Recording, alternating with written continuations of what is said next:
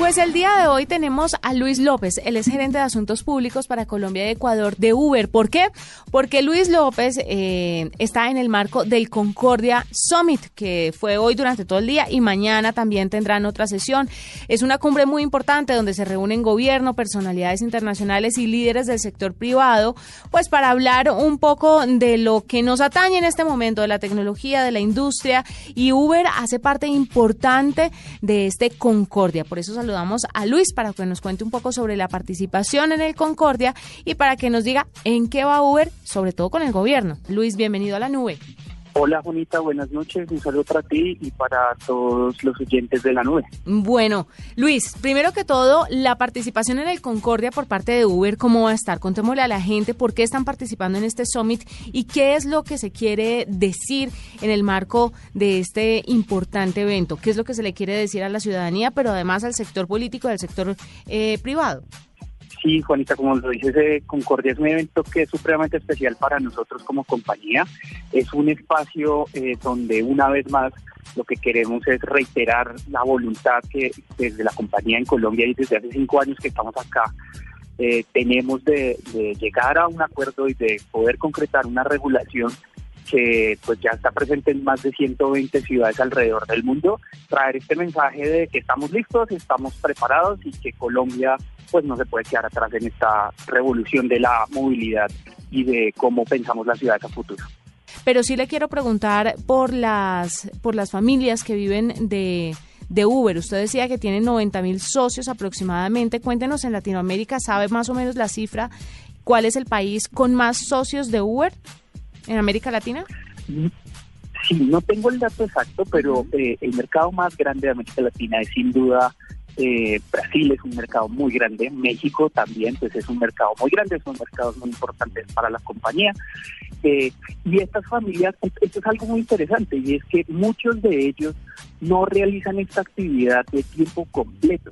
De hecho, la mayoría de los socios conductores lo que hacen es que realizan esta actividad para complementar sus ingresos o de manera parcial. Entonces, tenemos, por ejemplo, personas que manejan menos de 10 horas a la semana, que lo que quiere decir es básicamente que tú coges tu vehículo y lo que, lo que intentas hacer es, por ejemplo, ir a la universidad eh, y tener, eh, eh, pues, hacer un dinero extra para pagar el parqueadero, o son personas que tienen un trabajo de tiempo completo y lo que hacen con esto es ahorrar para sus vacaciones y demás. Entonces, las dinámicas que está generando estas plataformas en la economía también son súper interesantes y se ha convertido en, eso, en un seguro de desempleo, en una manera de encontrar para las vacaciones, en, en un trabajo también, digamos, o en una actividad flexible para personas que, por ejemplo, necesitan cuidar de sus hijos y que no pueden depender de un horario fijo. Luis, los errores humanos, eh, todas estas quejas que hay acerca de eh, la agresividad, el robo o a veces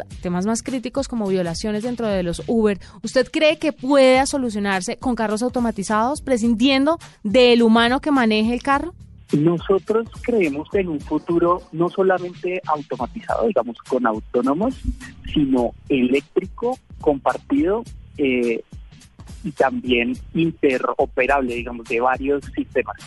Entonces, digamos que tú le puedes quitar el conductor al sistema, pero vendrán otras cosas, porque el futuro es también compartido, como yo te decía. Entonces, el área del compartido, la interacción humana siempre va, siempre va a existir. Entonces, nuestro trabajo y el reto que nosotros tenemos es cómo nosotros desde la plataforma creamos los incentivos necesarios para que tanto el socio conductor en este caso y el usuario o los usuarios eh, básicamente pues tengan eh, suficientes eh, medidas para poder reaccionar en caso de que un problema pase. Entonces, si tú no calificas mal al usuario, al, socio conductor que te prestó un mal servicio, pues por más autómata que sea eh, el servicio, pues vas a tener esos inconvenientes. Entonces, por ejemplo, es importantísimo decirle a, a los oyentes, califiquemos bien y mal cuando tengamos un buen servicio. Por ejemplo, en los servicios de Uberpool, cuando compartes el vehículo, si tuviste una mala experiencia, califícala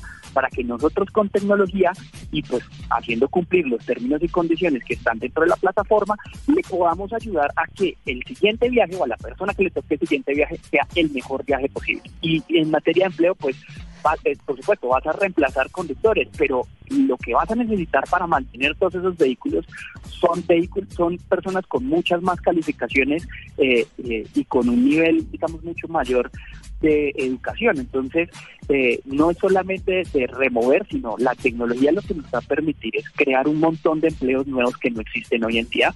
Eh, yo cuando estaba en la universidad Uber no existía, entonces eh, creo que en cinco o seis años pues lo que vamos a ver es, es es mucho más grande de lo que estamos viendo ahorita y la automatización nos va a servir, por supuesto, pero el reto humano siempre, siempre va a estar ahí. Sí, o sea, el problema que se les viene cuando entren los carros autónomos y la gente se empieza a quejar por el desempleo va a ser, va a ser un tema catastrófico que tendremos que aprender a manejar y, y creería yo que hay que empezar a enseñarle a las personas que la automatización de ciertos empleos no significa desempleo, eh, no, es igual a desempleo, sino que es igual a mejor capacitación y seres humanos, sí, seres humanos más capacitados y seres humanos más competentes para otro tipo de cosas, pero creo que hay una generación que no está capacitada para eso. Es más, creo que las nuevas generaciones también deberían pensar en estos nuevas, en estas nuevas carreras como científicos de datos, como no sé, hackers y, expertos en ciberseguridad. Y creo que no hay la suficiente oferta para la demanda que va a existir a la vuelta de la esquina.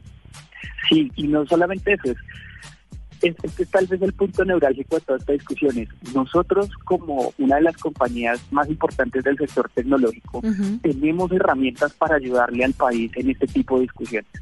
Y para nosotros, sobre todo para los que trabajamos en política pública en Uber, el sueño que nos movió es poder llegar en algún momento en tener esas conversaciones con el gobierno, porque honestamente, pues creemos que si ya 150 jurisdicciones dieron el paso de, legislar en esta materia, lo que nosotros deberíamos estar pensando ahorita es cómo Uber le puede ayudar al país a dar ese salto tecnológico, que como tú mismo lo decías, creo que ya es el momento de que la demos, resolvamos y demos el siguiente paso para prepararnos para lo que viene, pues Concordia también se vuelve un espacio súper interesante para poder decirle al gobierno, a las autoridades locales, hey, estamos acá, somos una empresa que está comprometida con el desarrollo del país, que le cree a Colombia y que tal vez como ninguna otra compañía tecnológica tiene una presencia tan grande y un impacto tan alto sobre la sociedad. Y pues los medios de comunicación también estaremos atentos para reportárselo a los oyentes, a los usuarios y a toda la ciudadanía, porque es importante que sepan cómo es que se está moviendo este tema de la tecnología, las innovaciones y las nuevas apuestas que hay y que de pronto no hemos entendido muy bien. Luis, gracias por acompañarnos esta noche en la nube.